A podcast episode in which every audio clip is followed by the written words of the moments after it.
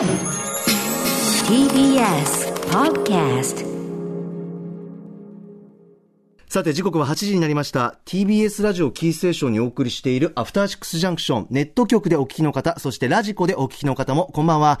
TBS アナウンサー山本貴明と今夜のお相手は映像コレクタービデオ考古学者のコンバット RECさんです。 RECさんお願いします。はい、よろしくお願いします。世話になります。さて番組では皆さんから今週のアトロク振り返るメッセージお待ちしております。あの曜日の特集が良かった、あのライブ最高だった、あの話何度も聞き返しました、などなど、皆さんのハイライトもお知らせください。メールアドレスは、歌丸アットマーク tbs.co.jp 歌丸アットマーク tbs.co.jp です。ではこの後レックさんと一緒に1週間のアトロクプレイバックしていきます。After Six Junction. アトロクフューチャーパストです。この1週間でお送りしてきた情報や聞きどころをまとめて紹介して、過去の放送を聞き返せるラジコのタイムフリー機能や、ポッドキャスト、ラジオクラウドなど、各配信プラットフォームと組み合わせて、新しいラジオの楽しみ方提唱しています。では本日のお相手、改めて、コンバット RECさんです。お願いします。はい、どうもこんばんは。こんばんは。前回は僕はひびちゃんとやったのかな、あ、日比アナウンサーと、あ、そうですよね。前回日比、日比かな？そうだよね。え、あの時高木は？あ、コロナの。濃厚接触者えっとだったんだっけ、えーっと、そうですね。濃厚接触者からの、えーっと、陽性。からの陽性っていいうあたりだよね。はいはい、あの辺で、はいちゃんとやりましたけどね。ねえはいすごい新鮮だった、なんか。あ、新鮮でした？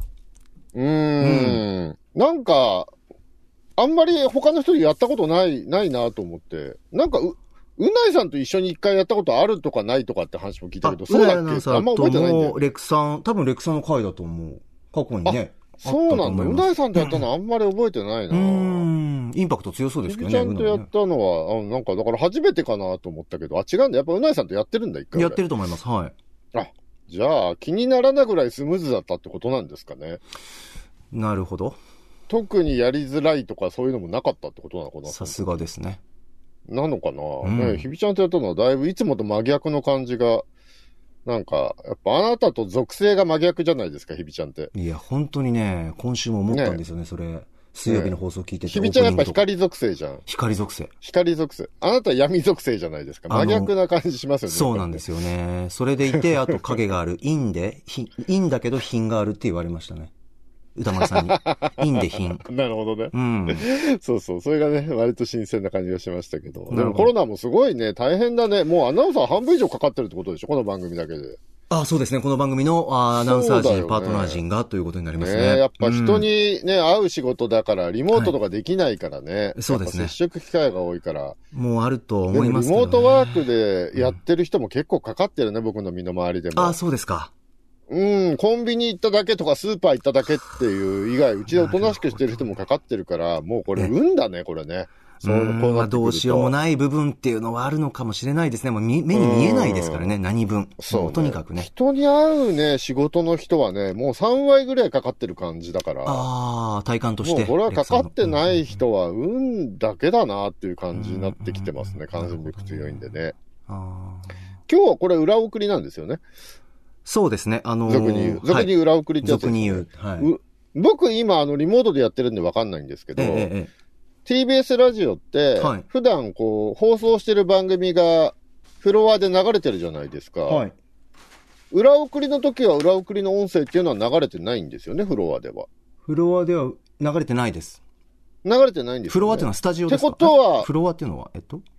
え、あの、あ、TBS ラジオフロア、休暇、このね、そうそう、フロア全体に流れてる9じゃないですか。流れてないです。それも流れてないってことですよね。っはい。てことはもう何言っても高木バレないってことですよね、これね。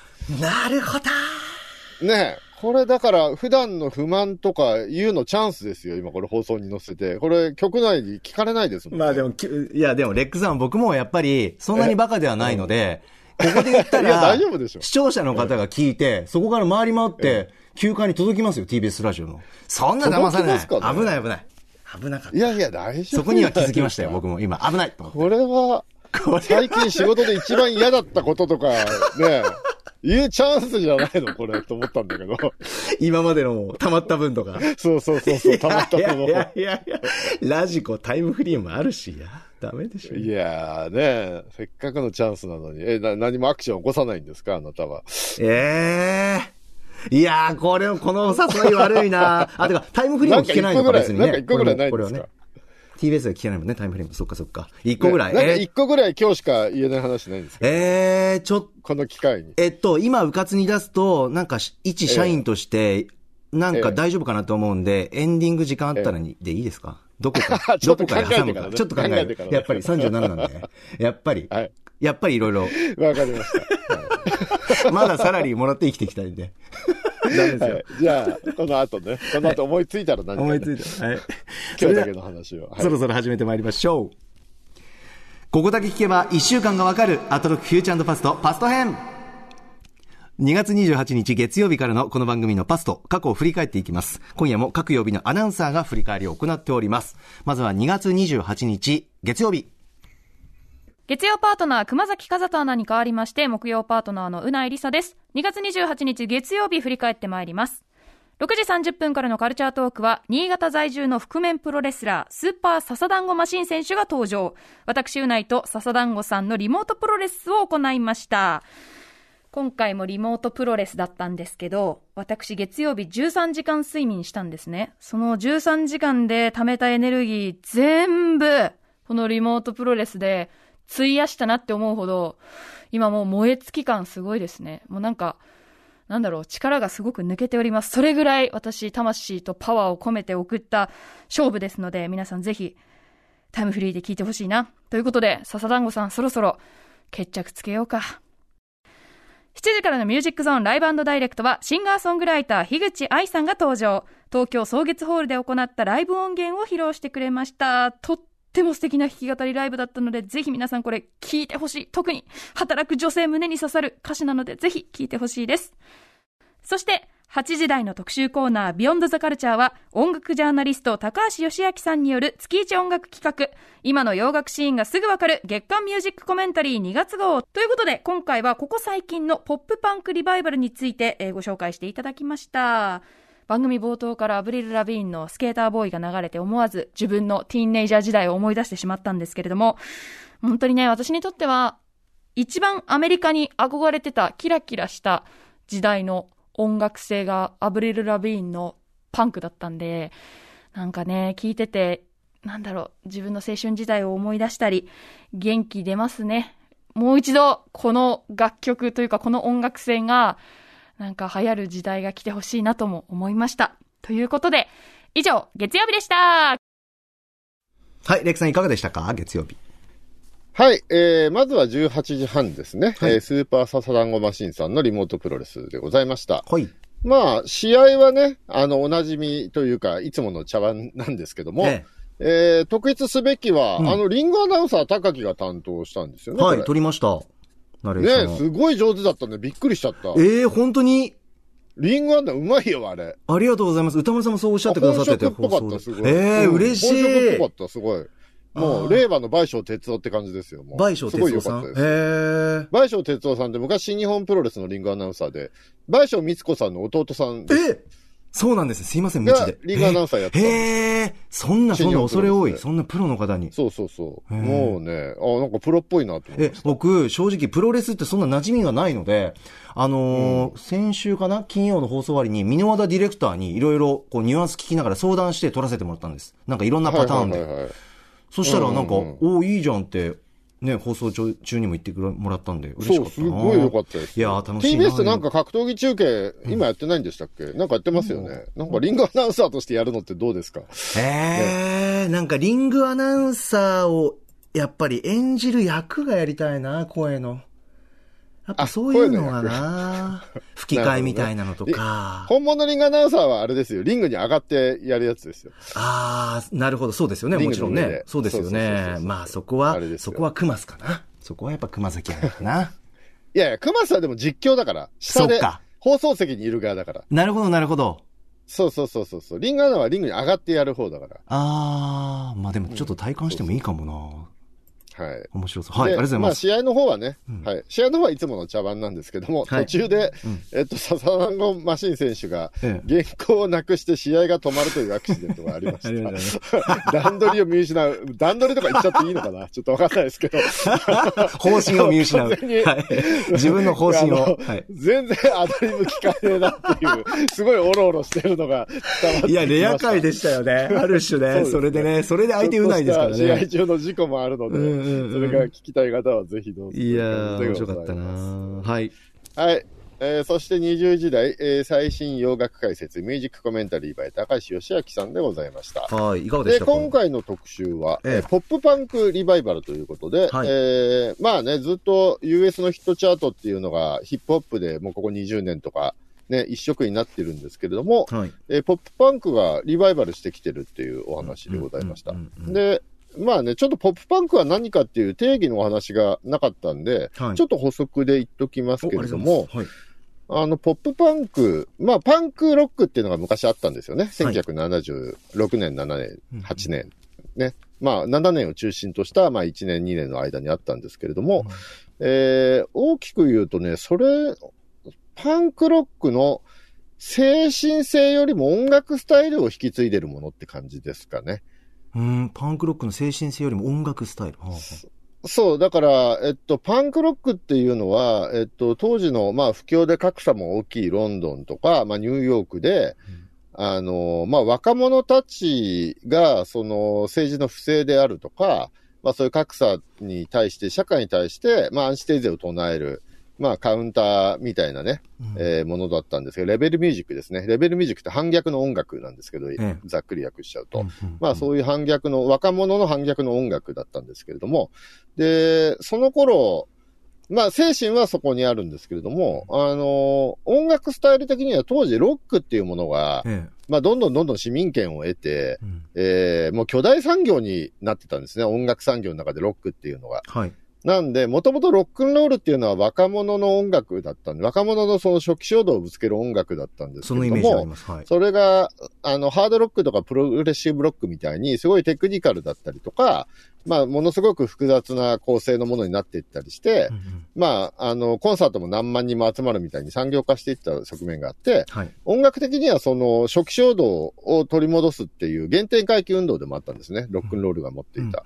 だから、すごくシンプルなロックンロールが、まあ、音楽的には特徴なんですけれども、まあ、ポップパンクっていうのは、まあ、今のアーティストが全く精神性を受け継いでないとは言わないですけれども、うん。まあ、受け継いでるアーティストもいますけれども、あんまり受け継いでないアーティストもいて、音楽スタイルとしてそういう、あの、ロックンロールをやってるっていう、パンクロックのようなロックがポップパンクっていう感じですね。だから、ポップパンクを聞いて、うないさんが、と歌丸さんが、学園祭とか青春ドラマでかかってそうって言ってたのがまさにポップパンクで、もともとのオリジナルパンクはそういうものじゃなかったんですけれども、うんポップパンクはもうそういうものになってる。日本で言うと、だから、青春パンクって言われるような音楽が近いのかもしれないはあ、ですけへれどもね。えうん。音楽スタイルは踏襲してるけども、精神的にはあんまり継承してない。一部しか継承してないという感じですかね。なんかいろんな枝分かれあるんですね。改めてなんか思うんだけど。そうですね。すまあ、パンクロックはその後でももう1、2年でムーブメントは、まあ終わったわけじゃないですけど、そこからポストパンクとニューウェーブっていうものに派生していくって感じですかね。うんはいはいはいドロップでいろんなね、用語聞で、まあそこからオルタナティブロックとかいろんなものに、オルタナとまあ遺伝子は受け継げていって、まあそのオルタナとかパンクロックのエッセンスが入っている、まあポップでメロディアスなものがポップパンクっていう感じですよね。普通にチャートにも入ってきて行かれる若者の音楽ではないかもしれないがっていう感じですよね。ああ、なるほどね。うん、な、で、っていうものなんですけれども、はい。今回高橋義明さんのこう解説を聞いていたら、はい今回のリバイバルに関して、あの、ヒップホップと接続する動きがあったりとかするっていうお話を聞いて、ねあ、今回のリバイバルはそのストリートカルチャーとかレベルミュージックとしての側面も少し受け継ごうとしてるのかなっていう感じがしましたね。ヒップホップももちろんね、ずっともう、ヒットチャートで覇者となってるわけですから、えあの、お金持ちがね、やってる部分もあるんですけども、相変わらずね、レベルミュージックとか、ストリートの音楽っていう側面は保ち続けているのえで、うんうんあの、今回のリバイバルはそこも引き継いでるのかななんて思って聞いてましたね。この辺は今度ね、高橋義明さんに補足していただくといいのかなと思います。うんうんうんはい、こんな感じでございました。はい。新曲紹介もね、かっこいい曲たくさん流れますので、皆さん、ラジコタイムフリーで聴いてみてください。さて、続きましては、3月1日火曜日です。火曜パートナーの宇垣美里です。ようやく復活ご心配おかけしました。鍋焼きうどん食べたい。3月1日火曜日、振り返ります。6時半からのカルチャートークは、漫画が好きすぎる芸人、吉川キッチョムさんにおすすめの注目漫画をご紹介いただきました。全部好きな漫画ばっかりで、キッチョムさんに会うと毎回、なんでしょうね、なんかもう、仲間に会えたみたいな感じでテンションが上がります。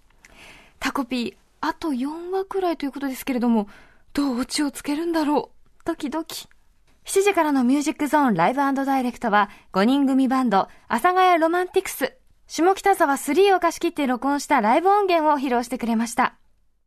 そして8時台の特集コーナービヨンドザカルチャーは、本についてあれこれ語らうアトロクブッククラブ、富山由紀子と清田隆之とブックライフトーク編。本の話というか、自意識の話でしたね。清田さんが自分に厳しすぎる。読んでない本の話は面白すぎました。私なんか読んでない本あったかなって考えてたんですけど、ありました。坊ちゃん。あれでしょ？あの、親譲りの無鉄砲なやつがなんか大人になって苦労する話でしょ？と思って読んでない。よくない。はい、レクさんいかがでしたか？はいはい。えー、まずはこの日は18時半、えー吉川キッチョムさん、漫画好き好き芸人の吉川キッチョムさんがいらっしゃいまして、えー、おすすめ漫画を紹介してくださいました。はい。で、えー、3つ紹介してくださったんですが、1つ目に紹介していただいたタコピーの現在。はい。これ本当にあの、宇垣さんもおっしゃってましたけれども、あ、の、もう今やってる漫画の中で一番やばいんじゃないかって僕も思ってるぐらい、はあ。これやばくて、まあすごい話題になってるんで、え。しかも今だったらね、確かまだ、ジャンププラスっていうサイトで、ね全話無料で読めるんじゃないかな。あー。はい。今日13話公開されましたけどね。あー、はいそうですか。えー。これ単行本出ちゃうともしかしたら全話無料やめちゃうかもしれないですからね。まあ、なるほど。あの、とりあえずどんな漫画かなって読む方はね、ちょっと今だったらまだ無料で読めますけえー、それね、まあ、ネタ、これはね、ネタバレとかもあれですけど、レクさんから見ての、ど、どんな感じなんだろうな。まあちょっとこれね、あの、いただいた資料にあらすじ書いてある分、ここのあらすじに書いてあることは読んでも大丈夫なところなのかな、ネタバレじゃないんですけど。うんうんうん。あ、スタッフが用意してくれた。うん、ネタバレにならないってことなんですよね。うんえーそう、し小学4年生の女の子、静香ちゃんっていう子が空き地に行くと、ねハッピー星から来たうんタコにしか見えないハッピー星人っていうのに出会うっていう話で、うんで、タコピーって名前をそのハッピー星人につけるんですけど、人をハッピーにするためにハッピー道具をたくさん出すっていう、ちょっとドラえもん的なね、設定があったりするんですけれども、はい。あの、このタコピーっていうのが本当に無垢な存在で、無垢。あの、無垢。うんあの、とにかく、あの、何が善で何が悪とか、はい。誰が困ってるとか、誰が悲しんでるとか、そういうこともよくわからないっていうわ、か、あわ、からないようなやつなんですよ。はいだから、今この子が悲しいのか辛いのかとかがわかんないんですよ。はい。だから、うんこの静香ちゃんは実はすごく学校でハードにいじめられたりしてるんですけど、あ、お友達と遊んでるんだとか思うし、タコピーはそれを見て、なるほど。殴られてるの見ても、こうういうコミュニケーションなんだと思っちゃうみたいなやつで、このタコ、コピーがいろんなこと分かってないから、ハッピー道具を使うんだけど、毎回ね、ろくでもないことになっていったりとか、したりとか、で、他にもね、子供たちがいっぱい出てくるんですけど、はい。どのうちうも、ん全部親が毒親、毒親って言うんですか？家庭が荒れてるんですよね。なんかね。すさんでるっていうか、大えっと変なところ。ね、静香ちゃんのうちは荒れてるって感じなんですけど、、いろいろ。他のお友達のうちは、すごく教育熱心で子供を傷つけていたりとか、あーいろんな問題がうね。ん、あと、両親が不仲だったりとか、いろんな理由で子供たち、それぞれ、その、傷ついてるんですよ、子供たちが。はいその傷ついてる子供たちがさらに傷つけ合う話みたいな。はあで、それでタコピーは何とかしようとして毎回事態が悪化するみたいな、なんかもう救いが全然ないみたいな感じなんですけれども、ちょっとね、えー先週の12話ぐらいから、なんかちょっといろんな、もうすぐ多分あと4、5話で終わっちゃうんですけども、はあ、はあは結構急展開になって、まあいろんなことが、今まで伏せられてたこととかが分かってきたっていうのが、このこの2週間、12話、13話って感じなんですけあ、ど、まあすごい漫画なんで、多分高木すごい好きだと思いますよ。あら、ちょっと多これは。闇属性のあなたはすごい好きだと思いますよ、これ。いや、今ね、レックさんの話で改めてちょっと、あ、これ間違いないかもって思いましたね。そう。これあなたね、多分好きなやつだと思います。えっ、と、アプリ、少年ジャンププラスで毎週連載中、全話無料で見る。はあ、そうですこれはいい情報だ。あの、インターネットブラウザーでも見れますんであ、どっちでも見れるので、はい、携帯でも見れますし、これちょっといきますね。あ、そう。これはね、素晴らしい。えーあとはちょっと僕ね、読んでなかったんですけど、ヒカルが死んだ夏ってやつは、これね、ちょっと気になりましたね。黙々これね連さんが、二つ目の。あ書いた。はい。うんうん。光、光の死んだね、うんえーっと、友達が何か、何か他の生物と入れ替わっちゃうみたいな。で、そこの、まあ、ホラー、全体ホラーらしいんですけど、ちょっぴりブロマンス要素ありっていう感じっておっしゃってましたね。そうですね。これがだから、その友達が入れ替わってることに恐怖するかと思いきや、うん。あの、一緒にいたいと思ってしまうっていう。はいはいはいはい。ね、別の何かだけど友達のことが好きすぎて、そいつと一緒にいたくなってしまうみたいな。うん。ちょっとあれですかね、あの、アンドレイ・タルコフスキーの惑星ソラリスとかにも通ずるようなお話なんですかね、映画で言うとうね。んかなと思って聞いていました。惑星ソラリスはい。うんまあ、あとはもう一つ、日本三国。日本三国。これも全然知らなかったですね。これもちょっと読んでみたいなと思います。うんはい。という感じで、なかなかね、面白いお話がいっぱいありました。はい、ぜひぜひチェックしてください。はい。えー、そして、えー、19時台ライブダイレクト、阿佐ヶ谷ロマンティクスさん。うわ、素敵でしたね、これかっこいいで。すね。存じ上げなかったんで、えー、これ、ダウンロード販売で早速デジタルミュージックで買おうと思ったら、うんデジタル音源の販売はされてないんですね、これね。あ、デジタル音源。なんであうんうん販売はされてなくて、CD の版と、えっと、サブスクサービスって感じで、あそうですね Spotify でアルバム聴かせていただきましたけども。あ、そうですか。いや、すごい素敵でしたね。もう最高ですね、こいろんなれね。曲あるシティポップなんかお好きな方は、ぜひぜひ。そうなんですよね。ババシッと刺さると思う。はいはい。はい。そして20時代、はい。アトロクブッククラブ、富山由紀子清田孝之のブックライフトーク。トーク編これは面白かったですね。えーメールいただいております。ラジオネーム、はいキラキラ星さんいつもありがとうございます。えー今週印象に残ったのは火曜日の特集コーナーブックライフトークです。富山先生と清田さんのお話、とても楽しみにしていました。まずは清田さんの見たくない自意識を引きずり出されるから始まり、文学部に行くから本を読むぞ。そして富山先生の幼少期の本との、本との関わりを聞き、今の富山さんの歴史、喉から手が出るほど欲しいに大笑いしました。富山先生は元気系のジャンルが苦手。えそして読んでいないビッグタイトルというお題で、ある本について、老人が海に行くんだろうなというイメージが湧いた瞬間に読み終わったような気持ちになる。ライ麦畑で捕まえるんでしょ？が最高で大笑いしました。終始面白いお話聞けたのですが、最後の読書とは何ですか？のお二人のお答えが素晴らしかったです。読書は映画、音楽より自発的に文字を読み、理解するという点において、より能動的な摂取であり、故に自分に近しく吸収しやすいのかなと思いました。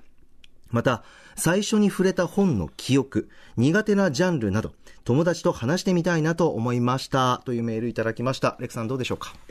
はい。いや、これ素晴らしい特集でしたね。うんうんうんまあ、一言で言っちゃうと、本との付き合い方よもやま話みたいなね、はい。ゆるい特集なんですけれども、うんうんまあ、読書のね、お二人の読書の原体験であるとか、はい。どんな環境で読書しているかとか、うんうんまあ、人生を変えた一冊とか、まあ、恥ずかしながら読んでいない本とかね、はい。まあ、いろんなお話をよもやま話としてされていたんですけれども、はい。まず素晴らしかったのが、こう富山先生はやっぱり、本好きになるべくしてなった人って感じなんですよね。うんうんうん。で、対する清田さんが、それまで本とか全然読んでなかったんだけど、文学部に入ったので本を読まなきゃなと思って読み始めたっていう、まあ、後天的に本好きになろうと思ってなった人なんですよね。ね。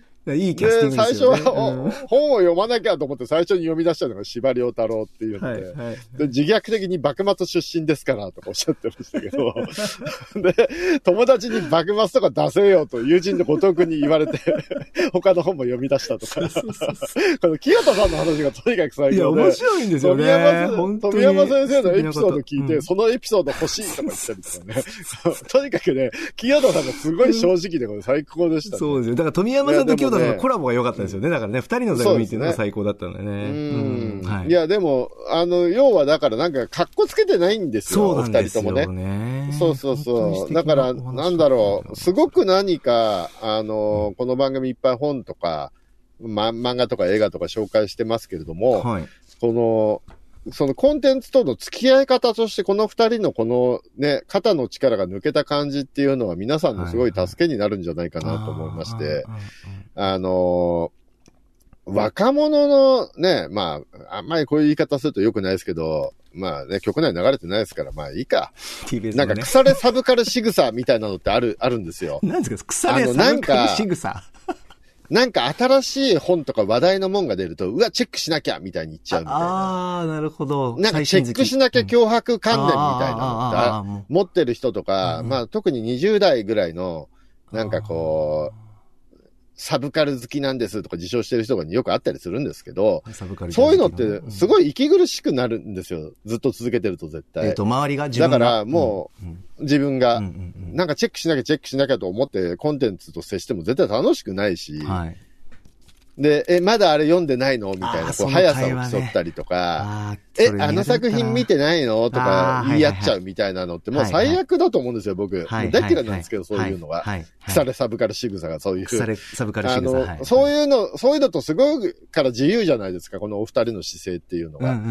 そう。だからこの番組もいろんなものを紹介してますけど、うん聞いて、やばい、これ聞かなきゃとか、はい。やばい、あれ見てないとか、あんま思わない方がね、いいと思うんですよ、僕。ああ、はいはい。まあはい見れるときに自分のペースで見れるもん見たらいいと思うんですよ。そうですね。なんかちょっとあの、なんかもう、な、なんだろう、ちょっと耳に入れて、あ、なんか、な、なんかのふ不意な機会に、あ、なんかアトロクで言ってたな、ぐらいの感じの、なんか役割にしてもらえればっていうふうに僕は思いますけどね、このまあ。時間あるときにじゃあ見て3日ぐらいでいいと思うんですよね。んこれ見てないなんて自分やばいみたいな考え方って、なかなか辛くなっちゃうんで。うよ、それは。そうそう。まあだからこそこの最後の、あの、恥ずかしながら読んでない本みたいなところで、はい。こんなね、有名作品もこんだけ本読んでても読んでないんだっていうのもね、ちゃんと言ってくれるし。確かに。これはすごく何かこう、うんなんだろう、いろんなカルチャーを楽しむ上でのなんかヒントがいっぱい詰まってる特集だなと思って、こういう肩の力が抜けた特集って結構もっとやっていいのかなと思いましたね。確かに随所に欲しいですね。この、そうそう、いろんなね、そのジャンルとの原体験とか環境とか、うん、こういう緩い話って、まあ今回は読書でしたけれども、はい、まあ映画でもゲームでも何でもできるじゃないですか。うんうんうんまあゲームに関してはね、歌丸さんのマイゲームマイライフとかまさにこういう感じで、ゆるくね、その人のゲームとの付き合い方みたいなのをやってましたけど、はいはい。そういう感じの特集っていろんなジャンルでできると思うんで、うんうんあの、いいんじゃないかななんて思いましたね。だって、リスナーの方でもね、ちょっとした原体験って誰にしもね、何かあるわけで、本当に些細なことでもいいからっていうね。そうそうそう。原体験またシリーズ欲しいなこういうのって聞いてるとね、うん聞いてると自分はこうでしたとか、ね、思い出しましたもん話したく、友達と話したくなったりとかね、そうそうそうそうしますよね。うん、すごい、すごい高木は最初に買った本は何ですか、最初に買った一冊目っていうのははっきり覚えてないんですけど、自発的に買った本。あ、自発に初めてハマった本があって、えっとね、はいはいはい二つシリーズがあって、あれ、小学校の頃かな、ずっこけ三人組っていうシリーズと、はい小説なんですけどちょっと差し入れかなありま。したね。あと、その後にちょっと大人ぶって、江戸川乱歩を読み始めたらハマっちゃったっていう、このな二えつの、、高木の頃ってまだ江戸川乱歩、本屋にありました？あったと思うあの、子供向けの40冊ぐらいあるやつです、そうです、そうです、そうです。あ、図書館も結構行ってたんで。図書館かな？はいはいはい、はい。うん。あれ今本屋ないんですよ。え？子供がなんか本買ってって言うから、まあやっぱ小学生で読書って言ったら江戸川乱歩が世界 SF 少年少女全集かなと思って言ったらどっちもなくて、ええもう今ないんですよ。ずっこけ三人組ももうないかもしれない。あー、なんか昔定番で。でしたけどね。定番でしたね。今は、今はもうゾロリおしり探偵あたりがガーッと並んでって。ええ時代は変わるあと電気もないんですよ、今。え？なぜ？電気本ってないんですよ。あの、エジソンとかないんですよ。全部漫画になっちゃってて、今。あ文字のやつもうないんですよ。なるほど、なるほど。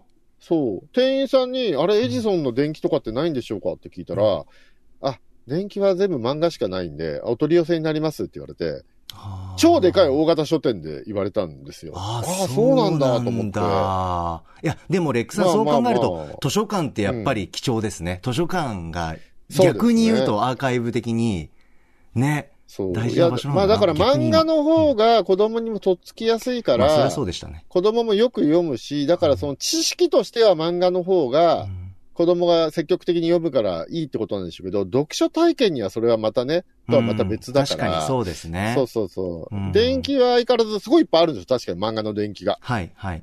あるんだけど、うんまあだから、知識は身につくけど、読書体験は身につかないんだなっていう感じですね、今はね。だから読書体験ってやっぱ何が印象的かっていうと、ずっこけ3人組も江戸川乱歩もそうなんですけど、僕初めて、多分今サスペンスとかスリラー好きなの、ここちょっとルーツかもしれないですけど、初めて頭の中でゾクゾクする体験っていうか、文字から頭の中の想像でっていう、なんか外で遊んで回ってなんかスリルを味わうの好きだったんですけど、駆け回ってね。はいはい頭の中でっていうね、こう、中でこもって、あの、妄想空想しちゃうっていう。それが多分このシリーズだった。レックさんってあります？なんか原体験みたいな本。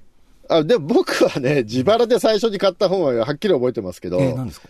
えっ、と、小学校3年か4年の時に買った、はいえー経文社の全怪獣怪人大百科、昭和53年度版っていうのが、自分で初めて買った本です。へー。あの、いろんな怪獣と怪人が、うん特撮とかアニメのはい。怪獣怪人がえ全種類出てるっていう、何百匹か出てるみたいえ。な。へー。初めて買って、まあ、一生懸命暗記したもんですね。身長とか体重とか、必殺技とか。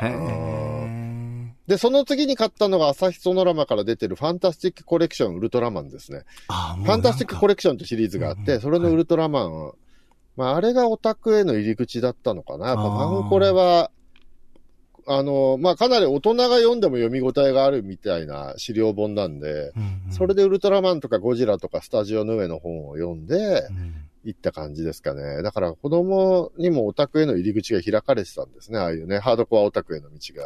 はい。はい。まあ、僕はね、そこまでハードコアじゃないですけど、そう、ああいうスタジオの上の本ところ、小学生が手に取れるところに置いてあったっていうのが、やっぱ当時のね、ええ本屋の素晴らしいところだと思いますね。ああ、そうか。で、って言いつつ、一方で持ちの本はやっぱり江戸川乱歩、江戸川乱歩、江戸川乱歩みたいな感じですよね、もう。大好きでしたね、やっぱあのやぱり20メートルとかあの、すごいんだな。江戸川乱歩ってすごいんだな。えーでもあれ、江戸川乱歩本人が書いてるわけではなく、な、なかったりとかもするんですけどね。うんうん。おうおうあの、大人向けに書いたやつを、なんかお弟子さんみたいな人が子供が読みやすいように書き直したりとかはいはいはいうん確、かにまあいろいろしてたりとか。江戸川乱歩、江戸川乱歩のやつだったらもっと人バンバン死にますからね。そこまでどぎつくないように結構改変とかされてるんですよね、あのね。あまあ、あとはやっぱうん。SF で H.G. ウェルズとかああいうのがいっぱいある読んでましたね。やっぱ当時の子供って、まあまず SF と江戸川乱歩読むものみたいな感じで、僕の頃はだから別に読書家とかじゃなくて、はい。割とステレオタイプな読書体験だと思いますけどね、それが。僕なんかやっぱジャケットが大事で、ジャケットの怖そうな絵に惹かれて、なんか手に取ったような気がするんだよな。あの江戸川乱歩のやつはね、そう。あの油絵のね、そう、そうなんです。あのねあの質感ね、ちょっとアートワークがいいですよねちょっと影のある感じとかね。うんあれだけですごい想像膨らみますけどね。うん、あと変な癖あったな。あの、好きな、だからずっこく3人組とかハマって、図書室で借りて江戸川乱歩とか。で、やっぱ自分で新品買いたくなったりするんですよ。そうするとね、やっぱなんかね、新品の本の香り、いつも嗅いでた。なんかこう、あの、はいはいはい。わかります？匂い、匂いだ。そんなことも思い出した、この特集で。そう。香り確かにあの本の印刷の匂いいいねあわかります？レックさんも。うん、あの印刷匂いいいですよね。うん。あれは古本とか図書館だとちょっと据えた匂いだけど、新しいやつ、インクの匂い違いますよ。違うね、それぞれ良さがあって、なんか変な子供だったな、よく考えたらな。はい。そう。僕の頃は図書館に漫画もままだ置いてなかったんで、あ、そうね、漫画、漫画あったうんあ、三国志とかあった今って図書館に、だからそういう学習漫画もあるし、うんうん。僕の頃図書館に置いてある漫画、裸足の弦だけだったみたいな時代だかうわ、ら。裸足の弦も読んだな、衝撃だったな。裸足の弦と手塚治虫の一部置いてあるかもぐらいの。でも手塚治虫もアドルフに次ぐが出るぐらいまで図書館にはなかったかな。それから図書館に置かれるようになったような印象ですかね。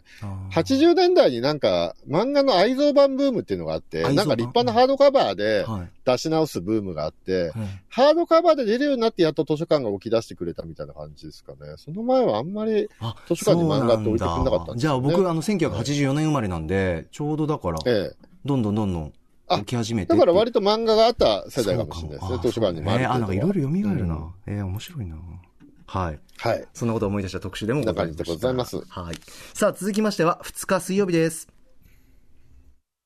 水曜パートナーの日々真央子です。3月2日水曜日振り返っていきます。6時台のカルチャートークは3月10日から始まります。第17回大阪アジアン映画祭。広報の音井彩さんにおすすめの作品をご紹介いただきました。そして7時からのミュージックゾーンライブダイレクトは2月2日に7インチシングル I Love You, You Are Right をリリースした伊原勘太郎さんが番組初登場。ぜひタイムフリーで聴いてください。そして8時からの特集コーナービヨンドザカルチャーは今読むべき注目の現代短歌めっちゃ知りたい特集。初夏湖文庫記の著者で歌人の瀬戸夏子さんをゲストにお迎えし、今私たちが読むべき注目の歌人、そして2000年代以降の現代短歌シーンの広くて深い世界をご紹介いただきました。ではここで一つご紹介します。おやすみ、ホムホム、ラブ。今、マミの中にある、そういう優しい力のすべて。こちらは、穂村博さんによる短歌です。うん、これだけではもちろんないんですけれども、かなり衝撃を受けました。これも短歌なのか、というか、これでいいのか、という驚きの連続でした。まあ、31号という、まあ、数字はありつつも、まあ、ルールがあるようで、ないような、自由であり、未知数、短歌は無限大です。やばい扉を開いてしまった。ワクワク感に今、駆られています。以上、水曜日でした。はい、レクさんいかがでしたか？はい、えー、この日は20時代ですね。えーはい現代短短歌シーンとは特集でございました。はい、メールいただいております。えー、ラジオネーム、愛のコリアンダーさんです。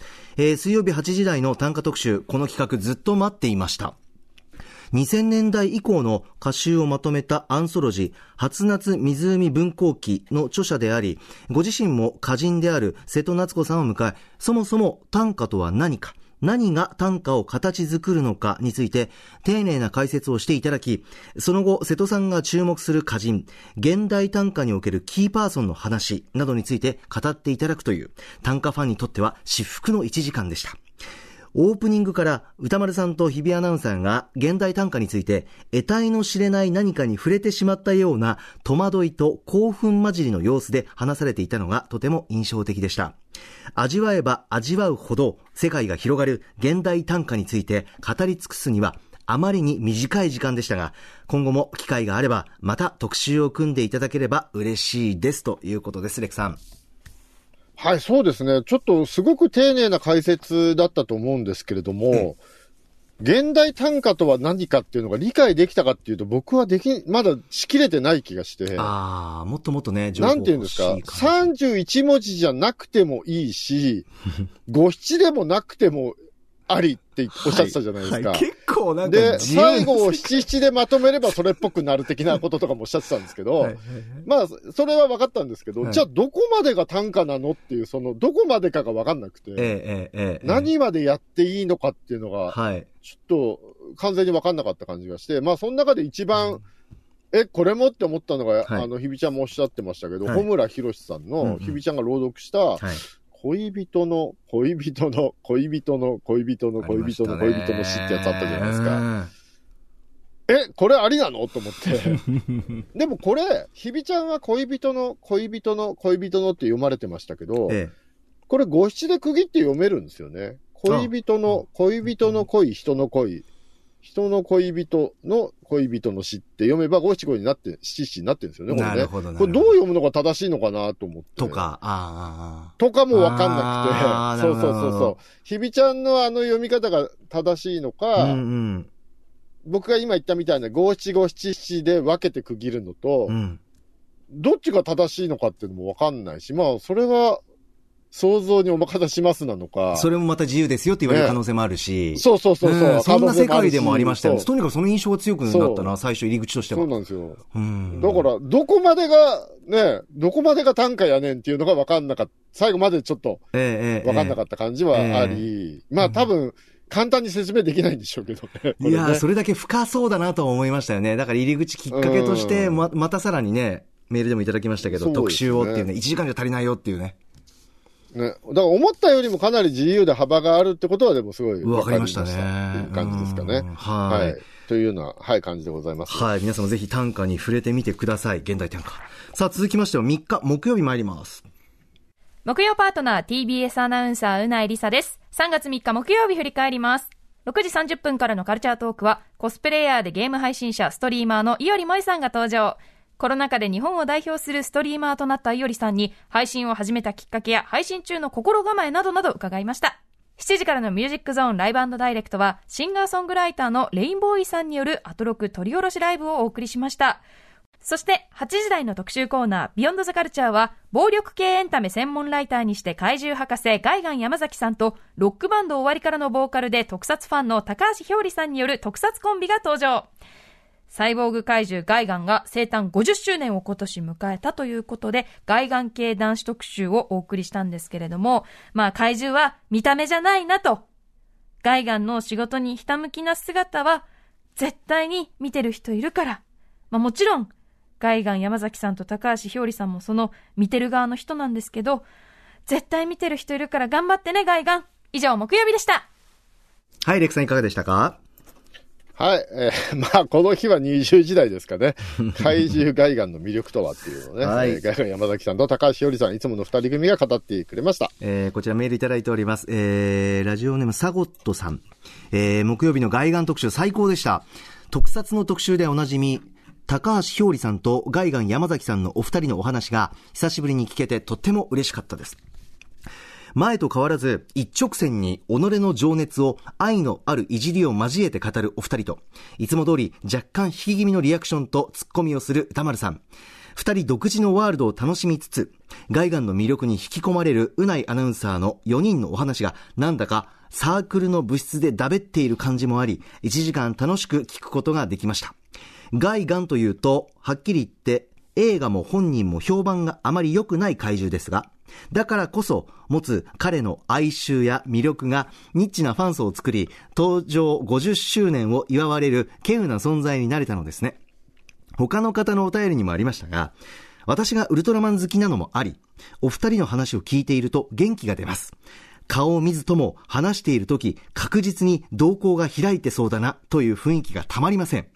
また、特撮の特集でお二人のお話お聞きできるのを楽しみにしています。ということです。レクさん。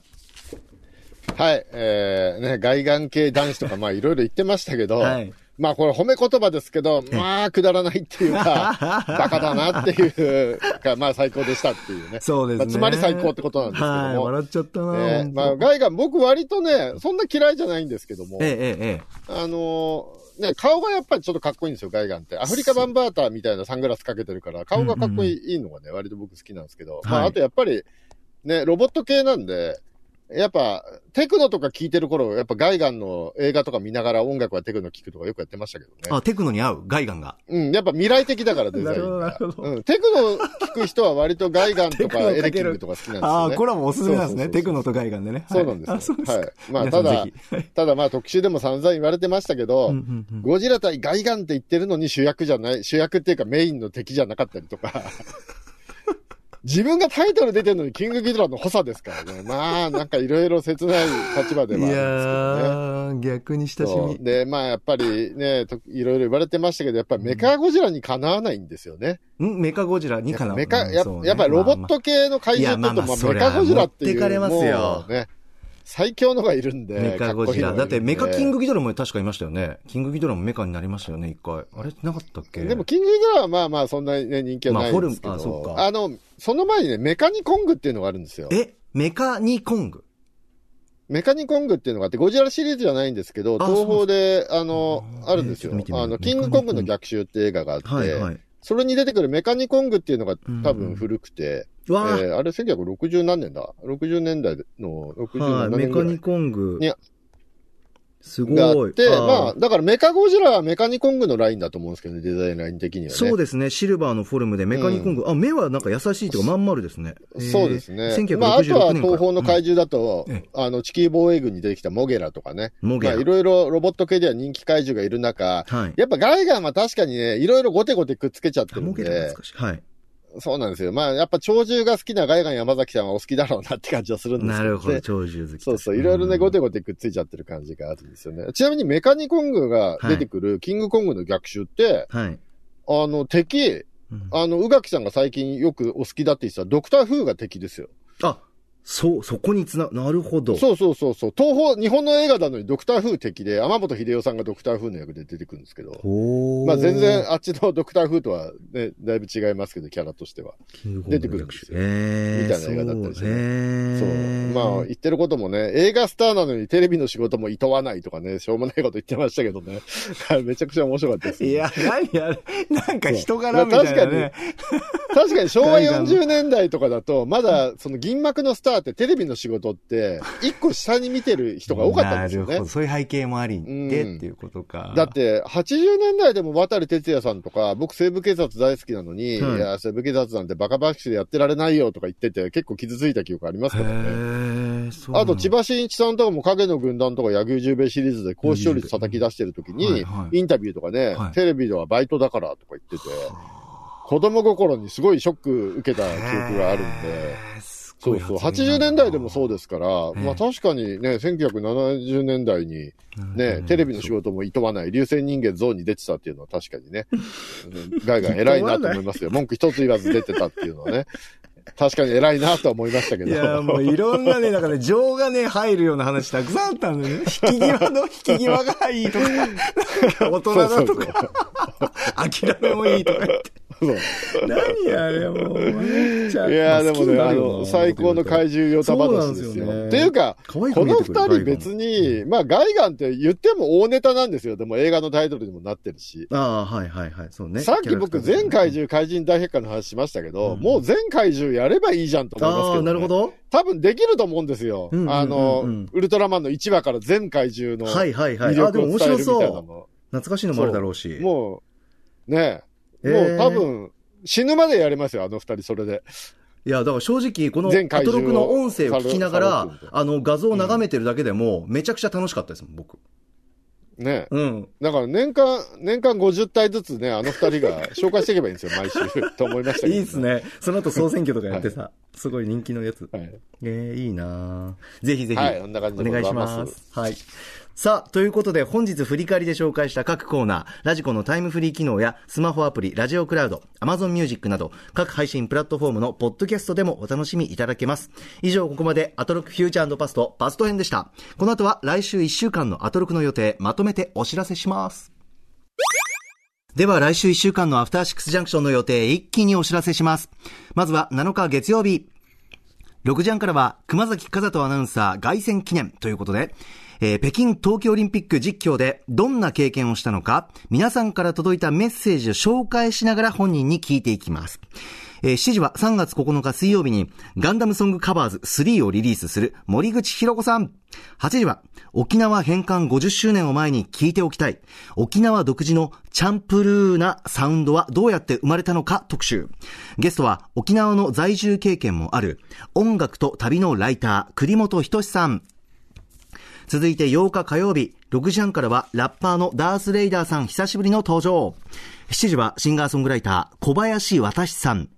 8時は世界のストリートカルチャーに多大な影響を与えたユニット、タイニーパンクスの功績を今こそ振り返る特集、バーイ高木寛エガイツヒロシ。9日水曜日、6時半からはドキュメンタリー専門の動画配信サービス、アジアンドアジアンドキュメンタリーズ代表の万野悟さん登場。東日本大震災関連のドキュメンタリー作品を紹介してもらいます。7時は2月16日にオールタイムベストアルバム妙齢をリリースした中村あたるさん登場。8時は、あんたバカは悪口なのか？今こそ改めて悪い言語を哲学してみる特集。解説してくれるのは、南山大学准教授で新刊悪い言語哲学入門を出版された泉優さんです。10日木曜日です。6時半からはゲームジャーナリストのジニさん登場。先日発売され、世界中で高い評価を受けるあのゲームについて解説してもらいます。えー7時は TRF のリーダーで盛り上げ番長、番組月1レギュラーの d j k o さん。8時はゲームのアクセシビリティ最前線報告2022年春。ゲストはゲームのアクセシビリティについて取材をしているライターの野井村さんと全盲のゲーマー、バイオリニストの白井隆明さんです。11日金曜日、6時半からの週刊映画辞表ムービーウォッチメン。来週歌丸さんは映画愛なのにを評論。えー7時は、おととい3月2日にえー配信シングル、テンダーローズをリリースしたギタリスト、関口慎吾さん。そして8時からは1週間の番組を振り返るアトロックフューチャーパスト。来週もありがとうございます。コンバットレクさん来てくださいます。レクさんお待たせしました。はい、えー、まずは来週月曜日、やっと熊瀬が帰ってくるんですね。そうですね長かったですね。ねえ、1ヶ隔離期間。うんもうありましたからね。ねはい。えー忘れないでくださいとか言ってましたけどね。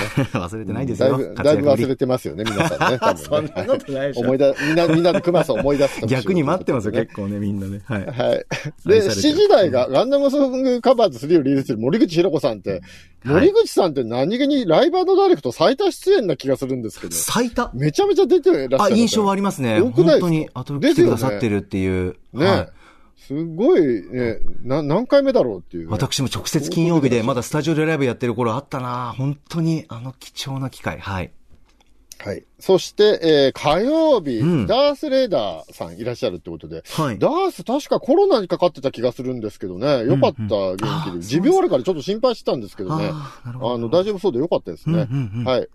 で、なんつっても火曜日、来週はこれすごいんじゃないですか。8時は世界のストリートカルチャーに多大な影響を与えているユニット、タイニーパンクスの功績を今こそ振り返るっていう、これはね、高木寛さん、ご本人と、あと、江川博さんがいらっしゃってね、ええ解説していただくという。うん。これはもう多分歌丸さんしか聞けない話がいっぱい出てくると思ううんん、で。なるほど。これは。これは面白いと思います。あららららもう80年代のストリートカルチャーからね、生まれたものっていうのがどうやって世界に広がっていったのかとか、はいはい。日本で今どういうふうに息づいているのかっていうのがね、うんうん全部わかるんで、これは本当に、あの、必聴だと思いますね。これは期待です。はい、ありがとうございます。そして、えー、9日水曜日、これ僕8時台、はい。あんたバカは悪口なのか、うん今こそ改めて悪い言語を哲学してみる特集。僕も割とね、あの、話し方が乱暴とか言われがちなので、ちょっとこれどういう特集かわかんないんですけど、なるほどち。ょっと勉強したいなとちなみにあんたたバカはエヴァンゲリオンのアスカというキャラクターのね、はい、セリフになっております。そうですね。はい。ははいい。はい。な感じですかねございますかね。はい。はい。いやーどうですか？なんかここでしか言えない話ありました、ここでしか言えない話、ちょっといろいろ考えたんですけど、今パッと思い浮かぶものがあんまりなくて、意外と幸せにやってるんだなって。強いて言うなら、なるほどまあ、社内で許せない人間、許せない絶対に3人くらいいるのかな。いるんだ。いるんですね。Junction.